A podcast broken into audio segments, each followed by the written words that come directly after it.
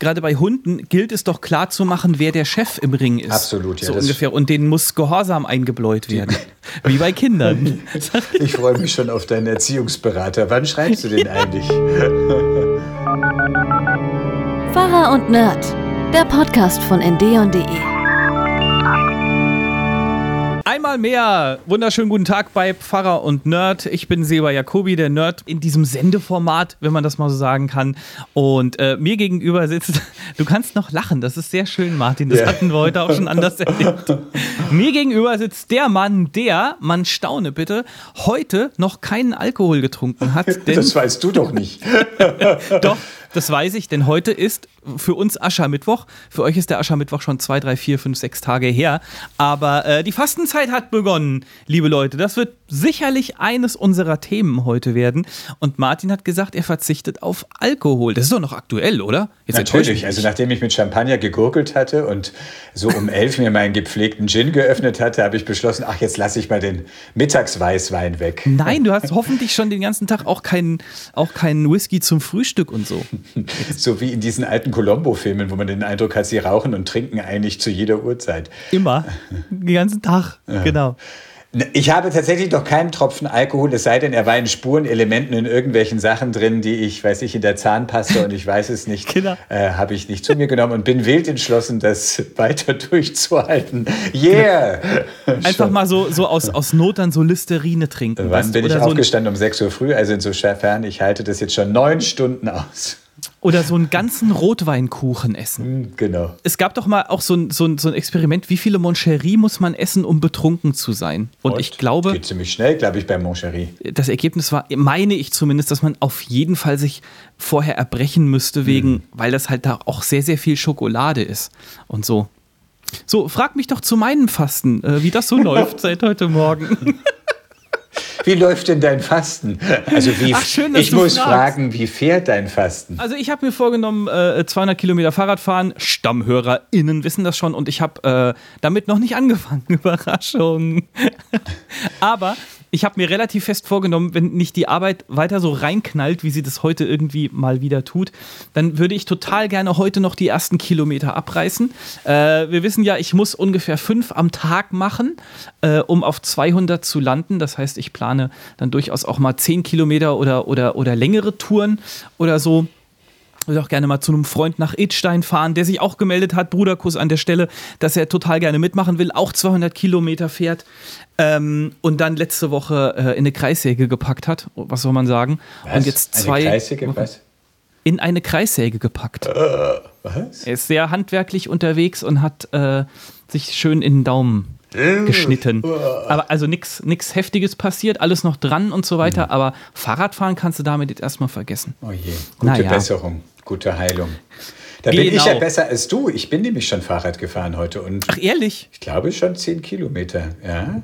Ich bin zum, mit, mit dem Hund, mit Sir James, zum Nachbarort gefahren. Denn dort ist die Poststation, wo manchmal zu meinem Ärger die, die Pakete hingebracht werden, wenn wir nicht zu Hause sind. Und ähm, das ist halt die immer. Die ist so fünf Kilometer weg. Ja, das ist am Land so.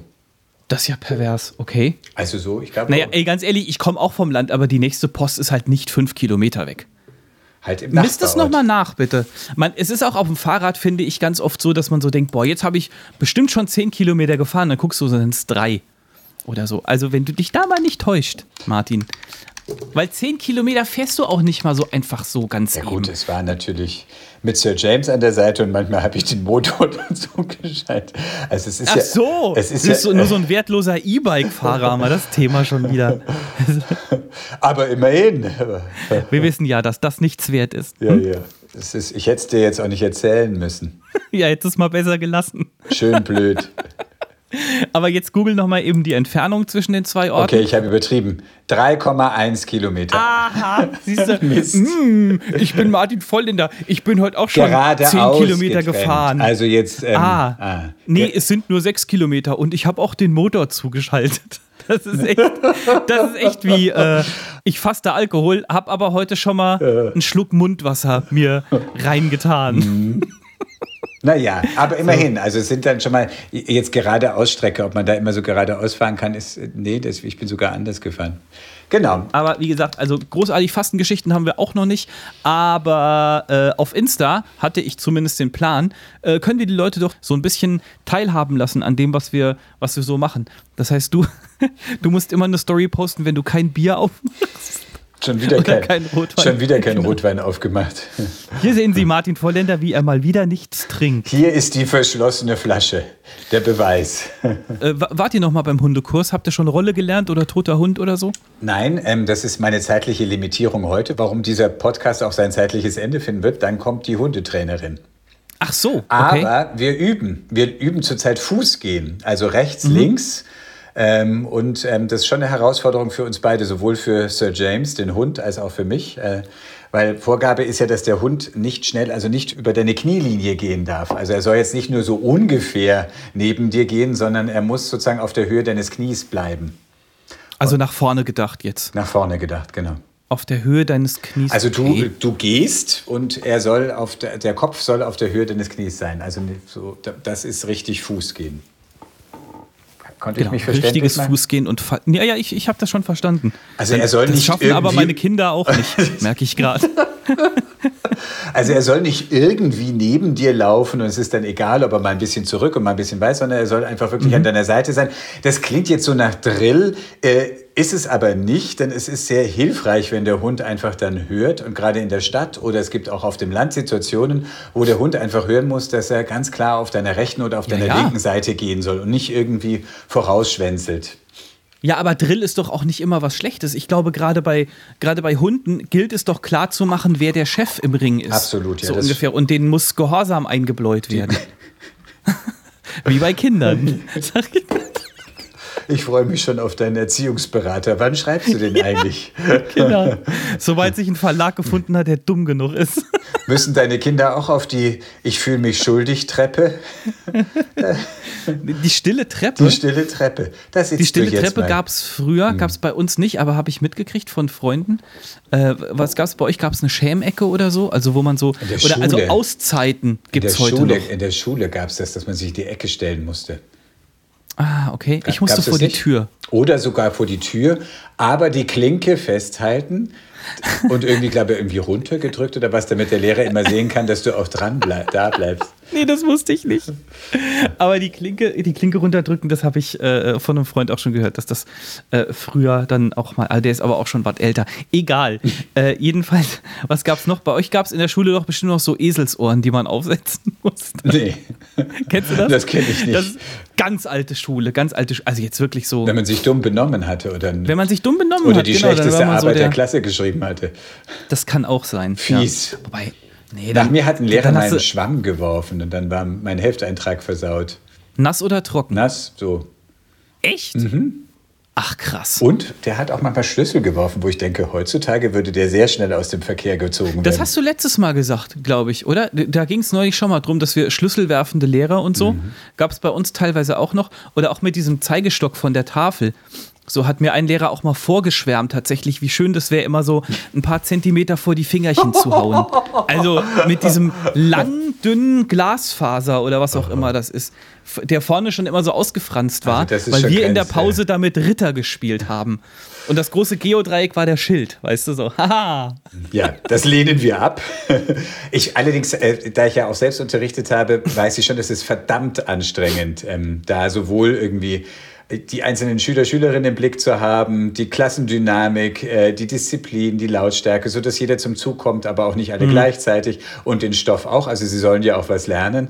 Da kannst du schon auch ganz schön, das ist schon Nervendrahtseilakt. Und ähm, ich bin dann eher laut geworden und einmal sagte ein Schüler zu mir, nicht wieder so schreien, Herr Vorländer, mir haben die Ohren noch die ganze, den ganzen Tag lang gegellt.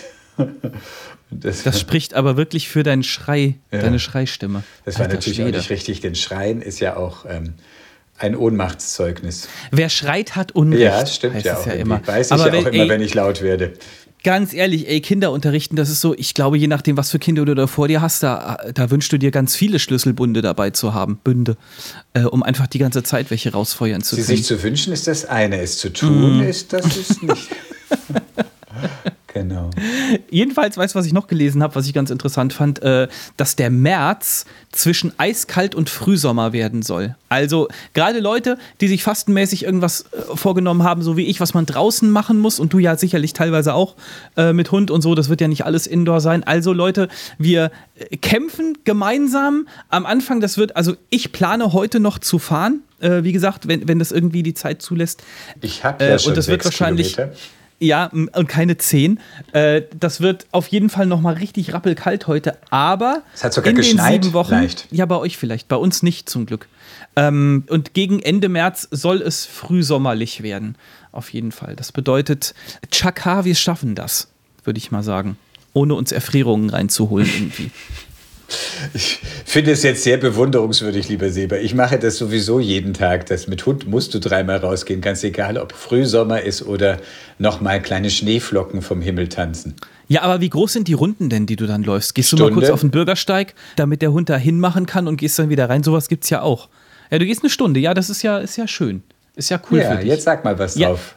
Ja, musst du aber jetzt nicht so abwerten. Du schleichst wahrscheinlich so in der Stunde machst du so zwei Kilometer oder so. Ja, wie auch immer. Nee, ich bin will- eigentlich für meinen strammen Gang bekannt. Komm, äh, hier, Fasten ist kein Schwanzvergleich, Martin. Wollte ich dir, wollte ich dir mal so mitgeben. Ja. Du willst ja bloß den Folgentitel generieren. Ich finde es erstaunlich, wie wir es. Richtig.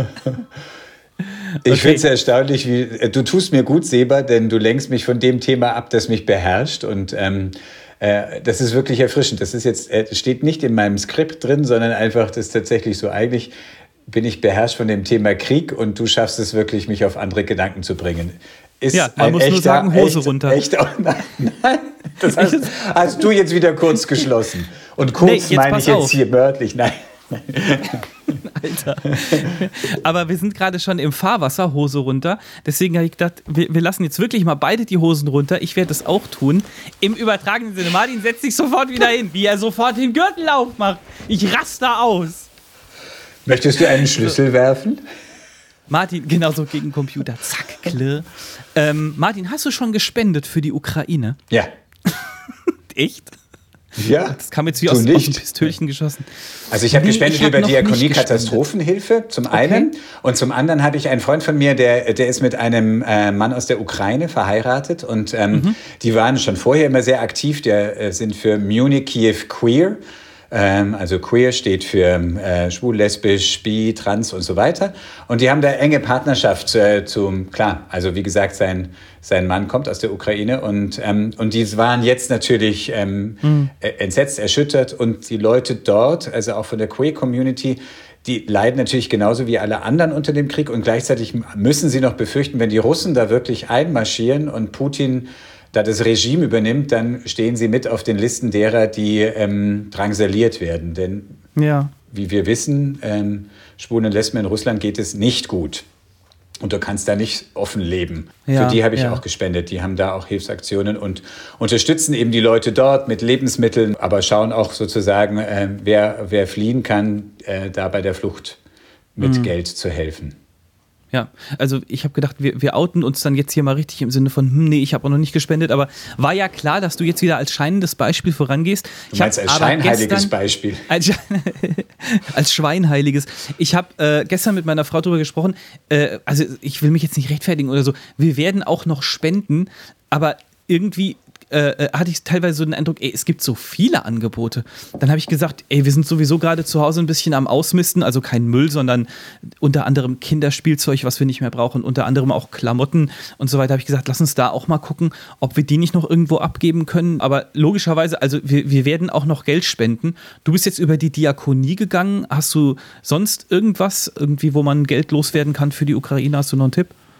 Es gibt ja dieses Bündnis, da sind mehrere Hilfsaktionen zusammengefasst, also nicht nur die Diakonie und Caritas, sondern auch noch andere ähm, Hilfsaktionen. Ich spende halt für die Diakonie. Als Pfarrer kenne ich natürlich die Diakonie und von daher weiß Ja. ich, ähm, dass die einfach gute Arbeit machen. Das ist für mich ein zuverlässiger Spenden, also wo ich einfach weiß, ja, die sind auch nicht nur kurzfristig da, sondern die, die Diakonie hat schon immer lange Verbindungen in viele Länder, wo äh, Not am Mann und an der Frau ist. Und, ähm, und das andere eben mit dem Projekt für ähm, queere Menschen in der Ukraine, das war halt auch sozusagen auch die Zuverlässigkeit, weil ich den Freund kenne, der das macht und von daher weiß, da ist das Geld in guten Händen und kommt auch da an, wo es gebraucht wird. Ja, das ist natürlich auch immer mega wichtig, einfach. Das sind für mich die Kriterien, immer zu schauen.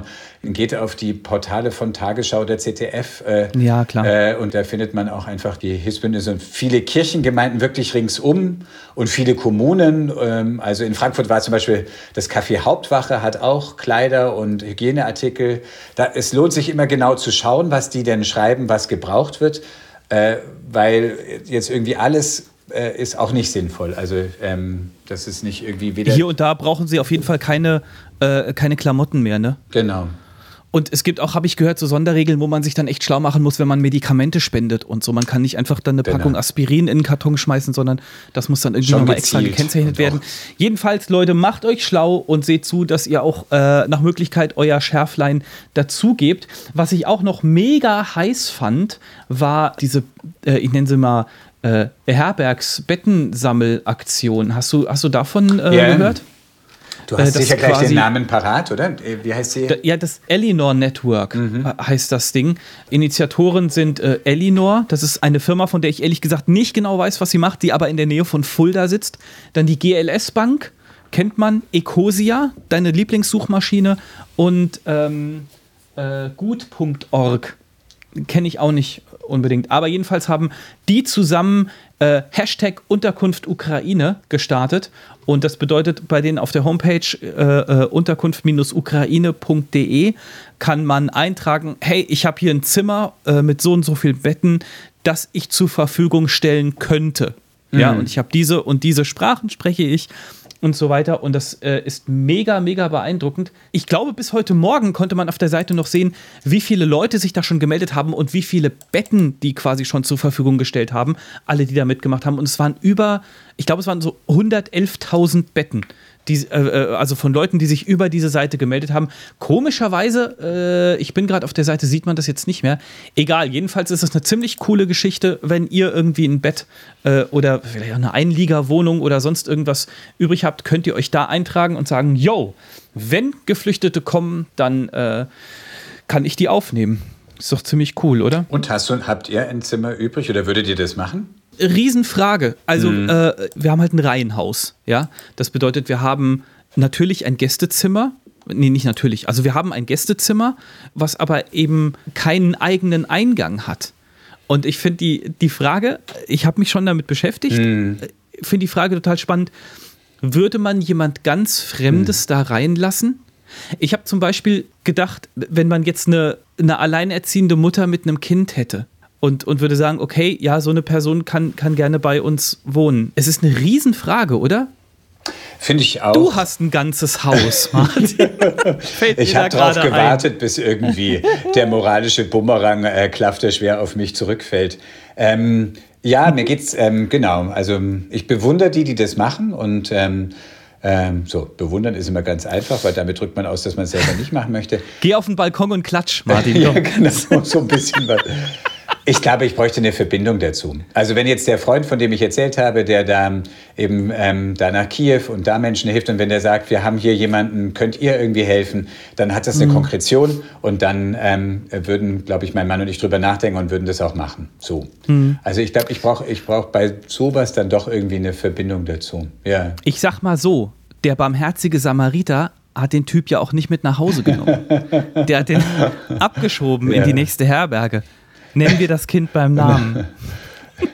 Ja, ist tatsächlich ein Punkt. Ich glaube, wir sprachen schon drüber, dass, den ich immer erstaunlich finde und aber auch irgendwie entlastend in der Geschichte vom barmherzigen Samariter, dass der barmherzige, der barmherzige, dass der barmherzige Samariter nicht irgendwie sein ganzes Leben aufgegeben hat und irgendwie und hier mhm. und alles und ich stelle alles um und ich gehe keinen Termin mehr nach. Nee, der hat erste Hilfe geleistet, hat den Verwundeten in, eine, in ein Gasthaus gebracht, hat dem Wirt Geld gegeben und gesagt, pfleg ihn weiter. Ich muss meinen Geschäftsreisen weiter nachgeben, ich komme aber wieder und wenn du dann noch Geld brauchst, gebe ich dir Geld. Also so, man könnte das Outsourcing nennen. Ähm, aber ja, ich will gar nicht, ich finde es, im Augenblick sehe ich es noch nicht, weil ich verfolge die Nachrichten ja aufmerksam und fortwährend mhm. äh, und was ich höre, ist, dass viele aus der Ukraine in die Nachbarländer flüchten. Äh, und mhm. ich habe heute erst einen Bericht gehört von äh, einem Hilfstransport, der wurde hier von Hessen aus gestartet und ähm, mhm. die wollten sowohl Hilfsgüter dorthin bringen an die Grenze zwischen der Slowakei und der Ukraine äh, und auch Leute mitnehmen. Und ähm, es gab gar nicht unmittelbar beim ersten Versuch Menschen, die mit wollten, weil die meisten Ukrainer gesagt haben, wir wollen in der Nähe unseres Landes bleiben, denn sobald nur irgendwie das geht, wollen wir zurück, was ja mhm. auch beeindruckend ist. Also, äh, also es nicht darum geht, irgendwie, wir wollen unbedingt hier hin. Nein, also wir wollen, wir fliehen nur, weil in unserem Land gerade äh, geschossen wird und, äh, und das attackiert wird. Aber sobald es nur irgend geht, wollen wir zurück. Finde ich nicht beeindruckend. Finde äh, meine ich jetzt nicht böse, finde ich nicht beeindruckend, finde ich vollkommen normal. Wahrscheinlich. Finde ich ja. in einer Liga mit diesem, äh, wo die Geflüchteten 2015 aus, genau. aus Syrien, aus Nordafrika und so, wo mein Gedanke, nicht nur mein Gedanke, sondern auch ein, ein, ein oft geäußerter Gedanke ist, äh, wie krass easy sich Leute sich das vorstellen, mhm. so ungefähr, ja, die verlassen ihr Land da, aber das ist ein Riesending. Das ist ein Riesending, sein Land und alles, was man kennt und hat, zurückzulassen und so. Und äh, ja, ich weiß nicht, wie ich, wie, nee, ich, ich, ich finde es sehr gut, was du sagst und das, ich teile deine Meinung, ähm, weil es immer der Vorwurf hieß, ja, die wollen ja alle nur irgendwie in ein besseres Land. Äh, das war jetzt bei der Ukraine mhm. jetzt nicht direkt das Thema, aber sonst bei Geflüchteten heißt immer, ja, das sind doch sozusagen ähm, Wirtschaftsflüchtlinge, ja. wie es dann immer heißt. Und ja, ja, genau. meint man viel Schlimmeres damit. Und äh, genau dieses ist eben, ja, ähm, stimme dir voll und ganz zu. Das würde ich gerne öfters hören. Wir, wir, haben ja vorher schon kurz gesprochen und auch noch was anderes aufgenommen zusammen. Und äh, was ich da von dir mitgekriegt habe, ist, also, äh, wie drücke ich das jetzt aus? Also, das meine ich jetzt auch nicht komisch. Aber in deiner Bubble hast du selber gesagt, also in den, äh, bei den Leuten, mit denen du sprichst, ist Angst tatsächlich ein großes Thema gerade. Ne? Ja. Ich habe konträr dazu in, in meiner Bubble, also ich bin jetzt nicht jeden Tag draußen und spreche mit 20 Leuten, ähm, aber also ich sag mal so, hier hat keiner Angst vor Krieg oder so. Natürlich beobachtet man die Weltlage, man ist immer informiert über Tagesschau und man weiß immer, was abläuft, was gerade die aktuellsten Entwicklungen sind, soweit die das eben auch berichten können. Aber eine wirkliche Angst beobachte ich zumindest bei mir in der Nähe jetzt nicht. Ist das bei dir anders? Ja, also ganz massiv, also so auch in unserer Familie. Mein Bruder, der war schon, der hat schon bevor Putin die Ukraine angegriffen hat, dann der war schon zwei Wochen vorher, hat er gesagt, der wird angreifen, die Amerikaner haben recht, ähm, mhm. der sammelt alle Truppen, das es ist eine ganz klare Kriegsvorbereitung. Und ähm, mich hat auch nochmal einfach erschreckt, dieser totale, brutale, rein militärische Willkürakt. So dieses, ähm, äh, Putin hat sich ja nicht einmal mehr die Mühe gemacht, irgendeinen Vorwand zu finden, weshalb er ähm, angreifen würde. Also irgendwie, es hat Doch, gereicht, klar. dass die Separatisten gesagt Hallo? haben, bitte hilf uns. Das ist ja so dünn, wie nur irgendwas dünn sein kann. Nein, da ist und, alles und voller auch, Nazis. Er, und dann, dass er, genau. Das haben wir doch gehört, Martin. Die Ukraine ist voller Nazis. Nazis der, genau. der frei gewählte Präsident ist Jude. Ist egal. Nee, das sind, das sind ganz viele Nazis. Mm, genau. Wir müssen das Land ändern. Das ist so krass. Ich lache jetzt darüber. Es ist natürlich nicht zum Lachen, aber es ist trotzdem mega krass. Und dann, dass, dass er wirklich die ganze Ukraine angreift von den verschiedenen Seiten. Also man richtig ja. merkt, es ist ein Besetzungs- und Vernichtungswille. Und also am Sonntag, da war ja die Bundestags-Sondersitzung und mhm. zu, äh, zu dem Krieg gegen die Ukraine und ähm, die Regierungserklärung von Scholz. Und ich sah das zufällig, bekam ich die Push-Nachricht, dass das gerade läuft. Dann habe ich mir live die ganze Sondersitzung angeschaut und ich äh, saß da wirklich erstarrt da, weil einfach die Welt und die Politik, wie sie in den letzten zehn Jahren war, auf den Kopf gestellt wurde. Nicht nur zehn. Ne? Wir rüsten auf. Mhm. Äh, die ja. Energiewende ist zwar auf der einen Seite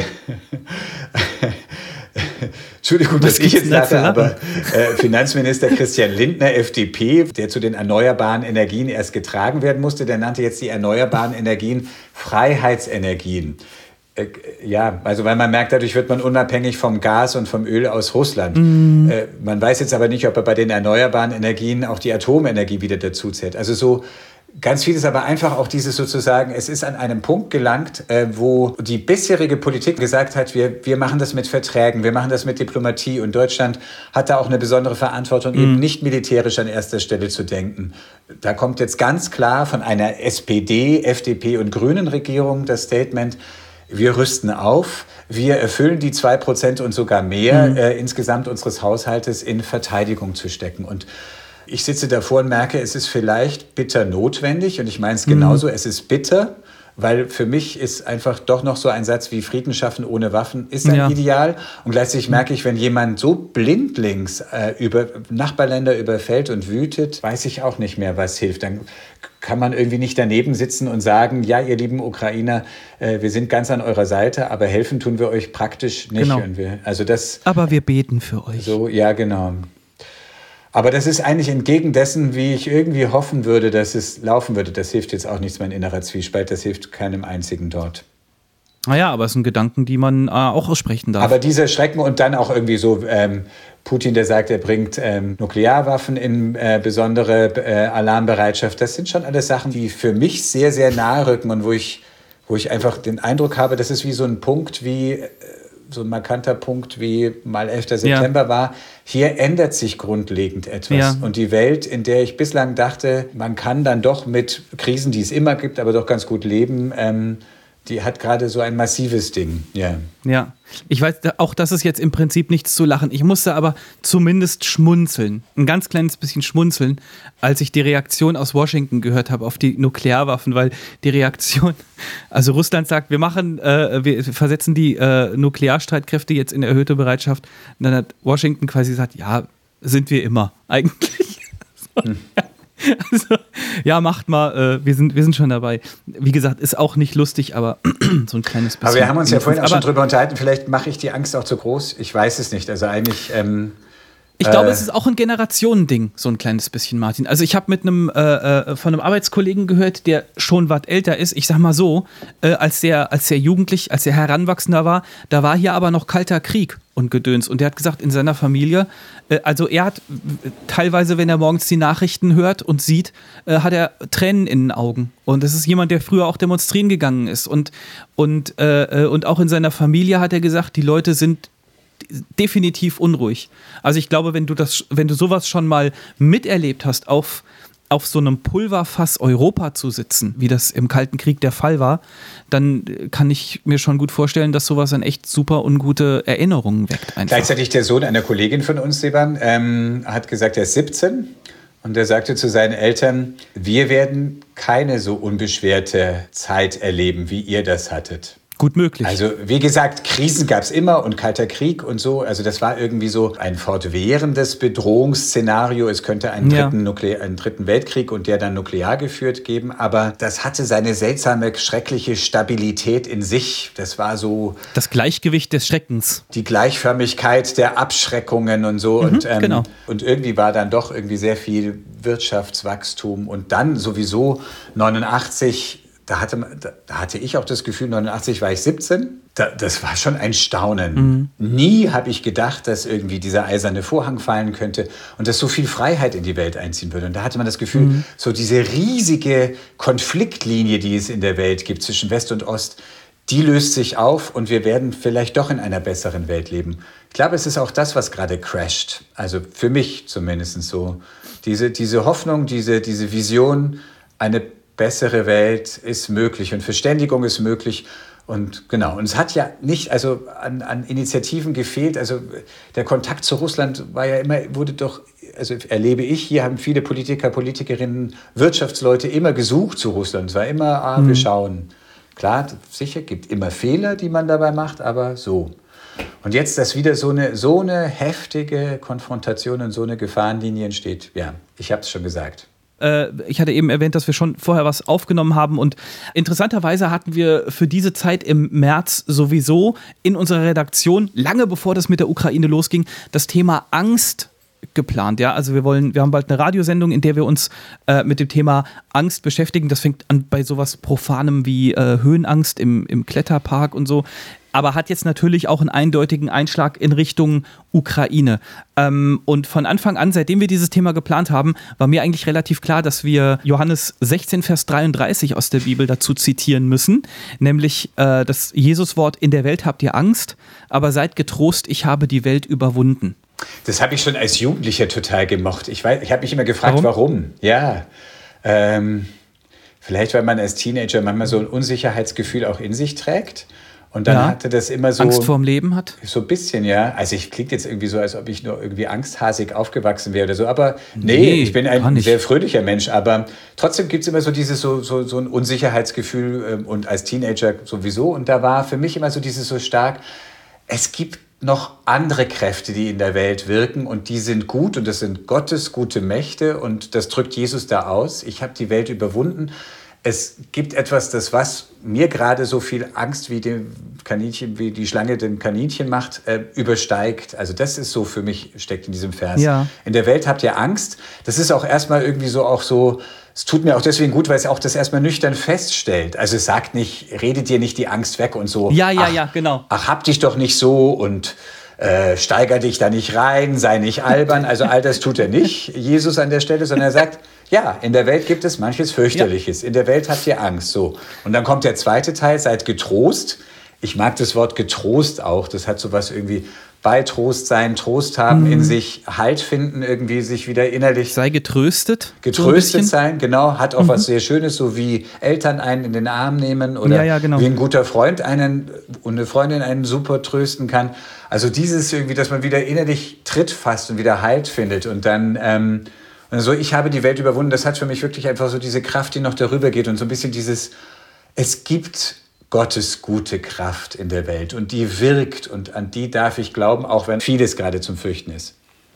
einmal mehr ziehe ich dann so die, äh, die Parallele zum Elternsein im Mhm. Sinne von, mein Kind steht irgendwo weiter oben und ich breite die Arme aus und sage, du kannst ruhig springen, ich fange dich. Ja, ich weiß, ich weiß, dass du Angst hast, aber brauchst du nicht, weil ich bin hier Mhm. und ich fange dich auf. Und das ist, äh, das geht mir dann auch echt nah, wenn ich, wenn ich so ein, wenn ich so ein Wort aus der Bibel lese und dann äh, mir so denke, das ist, das ist wie wenn, wenn Jesus mit mir als sein Kind spricht. Ja, es ist, kann man so sehen, muss man aber nicht. Aber ich finde es total schön und unterstützend, wenn ich mir denke, ähm, Jesus steht da und sagt, du brauchst, du brauchst keine Angst haben, ich bin da und ich pass auf und so. Und das heißt nicht, dass, dass sich alle Probleme in Luft auflösen werden oder so, ähm, aber du kannst, du kannst vertrauen darauf und du darfst wissen, dass ich da bin. Ja, und es gibt, also ich habe die Welt überwunden, bedeutet für mich äh, dann eigentlich auch immer, egal wovor du Angst hast, du äh, darfst wissen, dass er dabei ist. Und er hat, also Jesus hat schon Schwereres durchgemacht, so, also ohne das jetzt vergleichen zu wollen. Irgendwie, Jesus musste nie, wenn du Angst vor einem neuen Job hast oder so, Jesus musste nie äh, in, in ein neues Neuen Job Büroumfeld sich. oder? Weiß ich, nicht, ist zumindest nicht Neuer überliefert. Zimmermannsposten. Genau. Ja, die Welt steht tatsächlich da, da für alles, was einem Angst machen kann, steht, äh, dafür steht sie da. Genau. Und ähm, ja. und das ist ja auch nicht, kann man jetzt sagen, so könnte man ja sagen, ist ja naiv, aber äh, der Satz wurde ja gesprochen zu einer Zeit, die auch nicht ungefährlich war. Also die Großmacht, die damals einfach andere Länder überfallen hat, völ- völlig willkürlich aus reinem Machthunger war, Rom. Rom, genau. Finden wir heute super, Römer, Asterix. tolle, und wir spielen und fahren zur Saalburg in Hessen und, und, und Ja. spielen Römer. Aber Römerkastell. Im Grunde genommen war das eine vollkommene, eine militärische, despotische Großmacht, die einfach gesagt hat, das Land will ich, da falle ich ein, die besetze ich, die unterdrücke ich und ähm, baue da meine Infrastruktur so auf, wie es mir passt. Also und Jesus war letztlich ja auch ein Opfer davon. Also den Römern, äh, die haben ihn dann äh, vorsichtshalber mal ans Kreuz genagelt, weil sie gefürchtet haben, das ist so ein religiöser Fanatiker, so ein Unruhestifter, bevor die Sache schlimmer wird. Ah, ah, ah, das wollten die ja ihm. nicht. Das wollten die Römer ja nicht. Der äh, Pontius Pilatus wollte ihn auspeitschen lassen. Ich wasche meine Hände in Unschuld. So, und dann, äh, aber das Volk und so, oh, jetzt sind wir aber, jetzt sind wir aber ganz tief in Richtung Karfreitag schon. Da sprechen wir in ein paar Wochen drüber. Genau. Martin, hör mal. Ähm, auch angesichts ähm, dessen, dass Ja. wir äh, heute schon einen unheimlich weiten Rundumschlag äh, gemacht haben über äh, Welt, Amerika äh, und so weiter, bis hier Ukraine natürlich. Lass uns noch ein paar Fragen an dich machen. Pass auf, wir, wir starten mit einer Frage, die uns äh, Hörer Mo geschickt hat. Äh, was sind deine drei Lieblings-Apps? Apps auf dem Handy momentan. Na? Deutschlandfunk Kultur. Äh, nein, Quatsch. Streichen. Das sind Deutschland und Funk und Kultur. Deutschlandfunk ist die eine App. Darüber höre ich Mhm. Was? immer morgens die, Ah, okay. äh, die Morgennachrichten. Also das läuft bestimmt eine Stunde lang, während ich halt so mich selber herrichte und die Wohnung hinrichte. Mhm. Das ist mal das. Dann Was die noch? Voice Record App, mit der ich hier aufnehme. ja, macht total Sinn, ja. Ergibt ja. Sinn. Und was ist noch? Äh, Oder eine App, die du sehr oft benutzt, sagen wir mal so. Die ich sehr oft benutze. Ähm, nochmals eine Radio-App, HR2. Mhm. Also ich höre da total gerne der Tag und die Hörbar. Also von 18 bis 19 und 19 bis 20 Uhr. Ich höre das nicht jeden Tag und immer, sondern ähm, sozusagen, wenn, wenn ich irgendwie sage, ah, es ist 18 Uhr, dann, ähm, ah, jetzt ist ja hörbar. Und, du weißt aber schon, dass es Apps gibt, die auch mehrere Radiosender zusammenfassen. Ja, ja. Also wo du Deutschlandfunk. Mhm. Ja, ist dir aber egal, ne?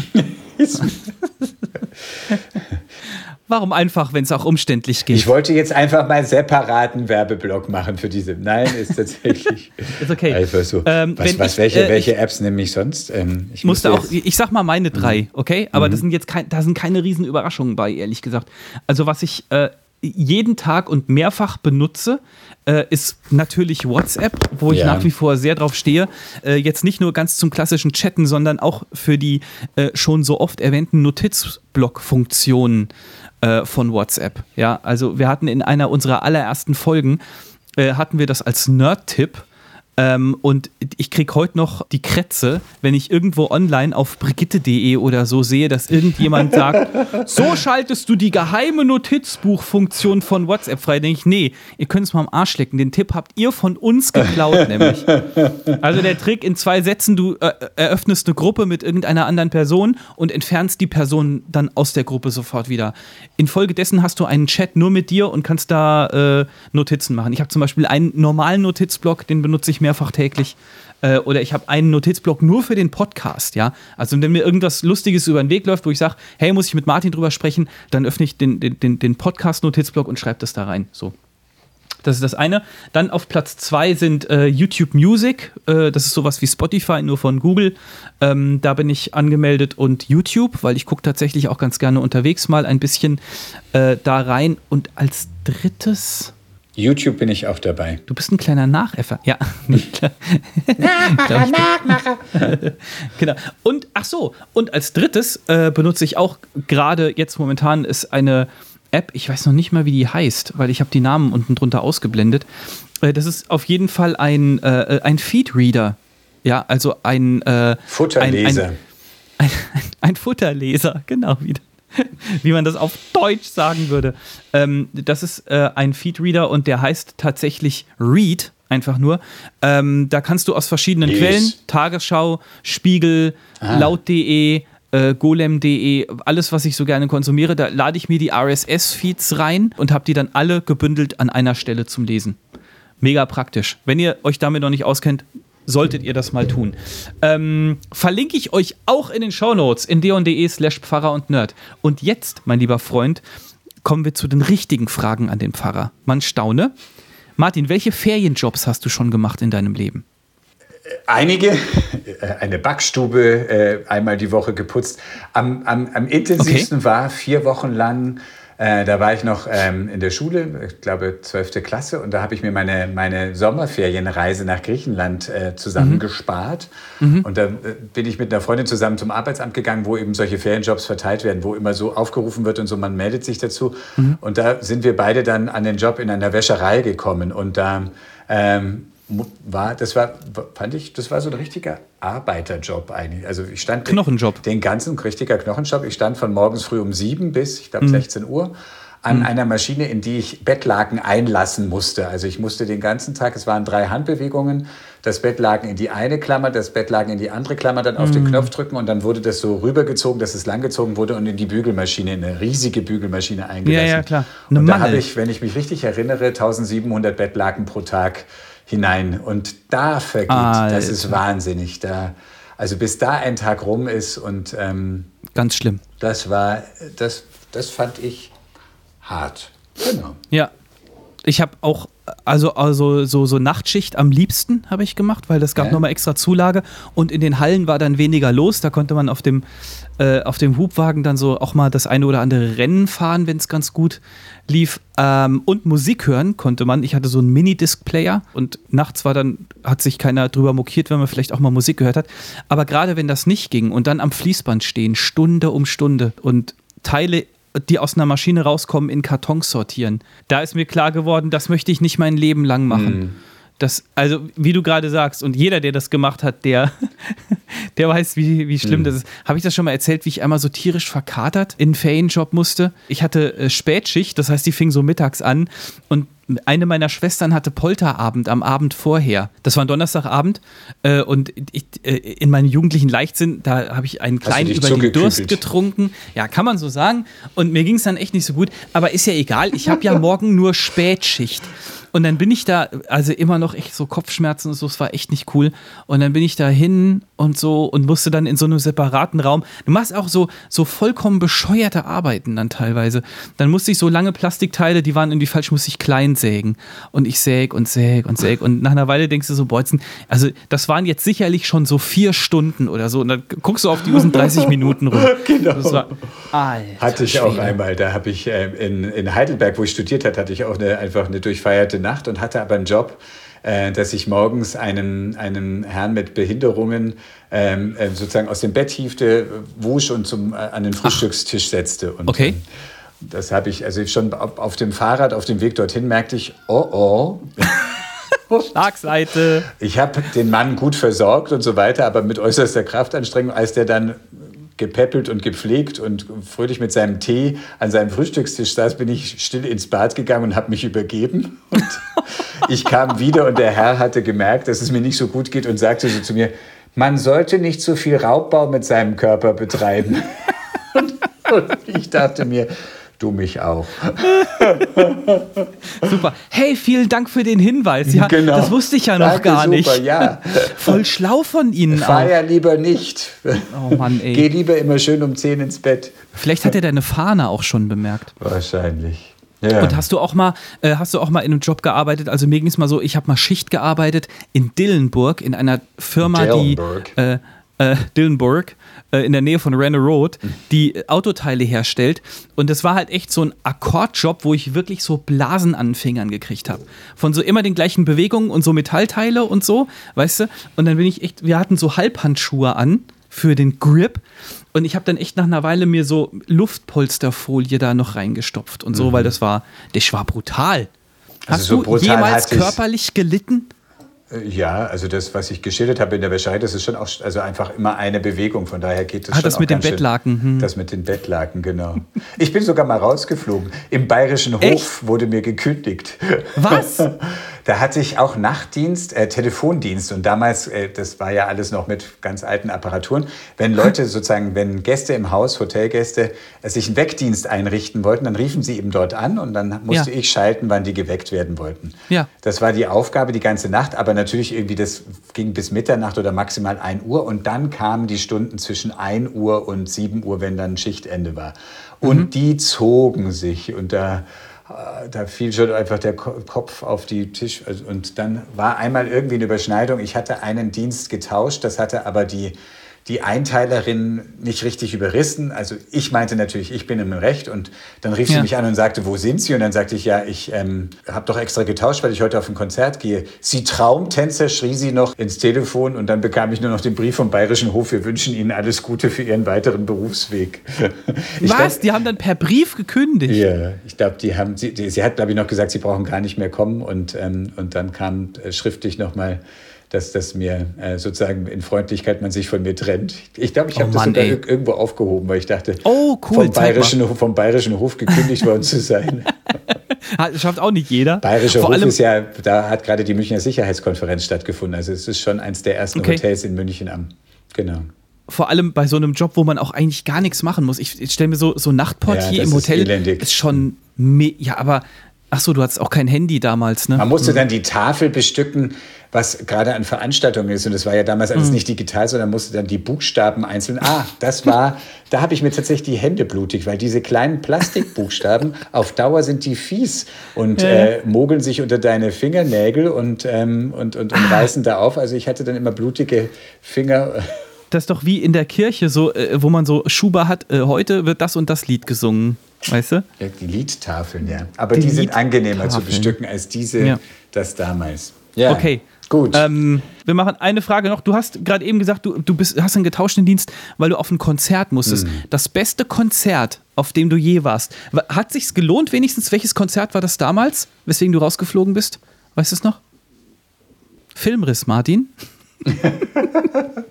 ich grübel gerade, was war das damals für ein Konzert? Mann, war ich voll. Hm, nee, das weiß ich jetzt gar nicht mehr genau, was es war. Okay. Nee, war kein Filmriss, aber ich weiß jetzt gar nicht genau mehr, ja, was ja, es ja. war. Glaube ich dir, Martin. Mhm.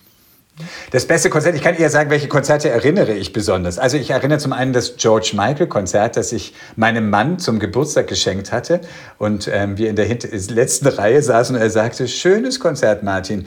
Wer ist dieser kleine Punkt da vorne, der da anscheinend zu singen scheint? Und, aber es war trotzdem ein besonderes. Ihr habt gesessen? Also es war ein Sitzkonzert? Ja, ja, man stand dann schon auf, aber erstmal hatten wir Plätze okay. ganz hinten. Äh, und es war nur schwierig, sowieso Karten für dieses Konzert zu bekommen in Frankfurt, in der Festhalle. Aber es war trotzdem ein besonderes Konzert. Erstens war, war es ein tolles Konzert und da, kurz darauf ist George Michael ähm, äh, ins Krankenhaus eingeliefert worden in Wien und dann auch gestorben. Also es war eins der letzten Konzerte, die man hören mhm. konnte von ihm lebend. Äh, insofern hat das Besondere. Und natürlich besonders erinnere ich immer das erste Konzert, auf dem ich war, das war Depeche Mode. Let's have a black celebration. Mhm. Und ich als kleiner 13-, 14-Jähriger, all die schwarz Gestalten, die sich dorthin bewegten als Depeche Mode-Fans. Und ich dachte mir, Schluck. Da durftest Aber du rein mit 13, 14 ja, Jahren oder ja, musstest du da reingeschmuggelt werden irgendwie? Hm, hat irgendwie schon so funktioniert. Oder war ich 15? Also irgendwie funktionierte es. Und diese heißt das Stimme, nicht Depeche Mode? Let's have a black celebration. Irgendwo kam die Platte jetzt auf. Ich glaube im Facebook-Feed von äh, laut.de oder so. Ich habe immer Depeche Mode gesagt. Sagst du Depeche Mode? Hm. Ich glaube, es ist Depeche Mode. Äh, gerne mal schreiben, wie man es richtig ausspricht. Äh, Pfarrer und Nerd at deon.de. Lass mich gern belehren, damit der Pfarrer auch weiß, auf welchem Konzert er war. Wer sich so gerne volllaufen lässt, muss sich auch mal belehren lassen, Martin. Ähm. Der Klugschiss des Nerds. Noch so ein altväterlicher Spruch. äh, was haben wir? Genau. Mein bestes Konzert, äh, auf dem ich bis jetzt war, war, glaube ich, Peter Gabriel. Peter Gabriel live in Köln auf einer kreisrunden Bühne. Äh, das war die, die Growing Up Tour. Das ist auch auf jeden Fall über zehn Jahre her, weil Peter Gabriel ist äh, ja relativ bekannt für sehr opulente, äh, effektreiche äh, Live-Shows. Könnt ihr auch bestimmt auf YouTube reingucken. Peter Gabriel, Growing Up, war eine sehr, sehr coole Sache. Liebe Leute, äh, noch eine andere Sache, die ihr äh, unbedingt angucken müsst, ist äh, mein Nerd-Tipp der Woche. Wir kriegen viele schlechte Nachrichten aus der Welt und ich habe gedacht, ich zeige euch mal was ganz, ganz Schönes aus der Welt. Seit letzter Woche gibt es in der Mediathek des HR-Fernsehens äh, einen Film, der heißt Besser Welt als nie. Ganz kurz zusammengefasst, ein Typ aus Hessen ist in mehreren Jahren auf dem Fahrrad um die Welt gefahren und hat äh, Gastfreundschaft erfahren äh, an ganz vielen Orten, hat Abenteuer erlebt, hat zigtausend äh, platte Reifen gewechselt und hat einfach so eine richtig, richtig geile Doku darüber gedreht, wie er mit dem Fahrrad um die Welt gekurft ist. Könnt ihr kostenlos angucken. Äh, Link auch in den Shownotes in deon.de slash Pfarrer und Nerd. Der Film heißt Besser Welt als nie. Ich habe sogar vergessen, wie der Typ heißt, habe ihn aber damals interviewt und der Film ist einfach ganz toll. Ist einfach ein zwei Stunden langes Plädoyer über die Schönheit der Welt und wie gastfreundlich Menschen zu anderen Menschen sind, obwohl sie sie gar nicht kennen und was für tolle Abenteuer man auf unserer schönen Welt erleben kann. Wenn euch die schlechten Nachrichten auch zu viel werden. Noch eine schlechte Nachricht habe ich aber jetzt für euch. Pfarrer und Nerd machen eine Woche Pause. Das bedeutet, am 11. März gibt es keine neue Folge, aber wir hören uns wieder am 18. März. Wenn ihr Lust habt, ähm, folgt uns auf Insta, lasst uns da ein Däumchen da. Nee, wie sagt man auf Insta? Ein Herz ist es auf Insta. Und auf Facebook sind wir auch. Wie ihr uns kontaktieren könnt, habe ich schon ein paar Mal erzählt. Äh, wenn ihr es vergessen habt, einfach zurückspulen. Martin, du hast uns einen friedlichen Abschlusssegen mitgebracht, habe ich gerüchteweise gehört. habe ich. Gott sei an deiner Seite, wenn du Angst hast. Gott erfülle dich mit Freude, wenn Schönes dir begegnet. Gott stärke dich, wenn du Schweres zu tragen hast. Gott gebe dir Frieden. Gott gebe der Welt Frieden. Das war Pfarrer und Nerd, der Podcast von endeon.de aus dem evangelischen Medienhaus in Frankfurt am Main.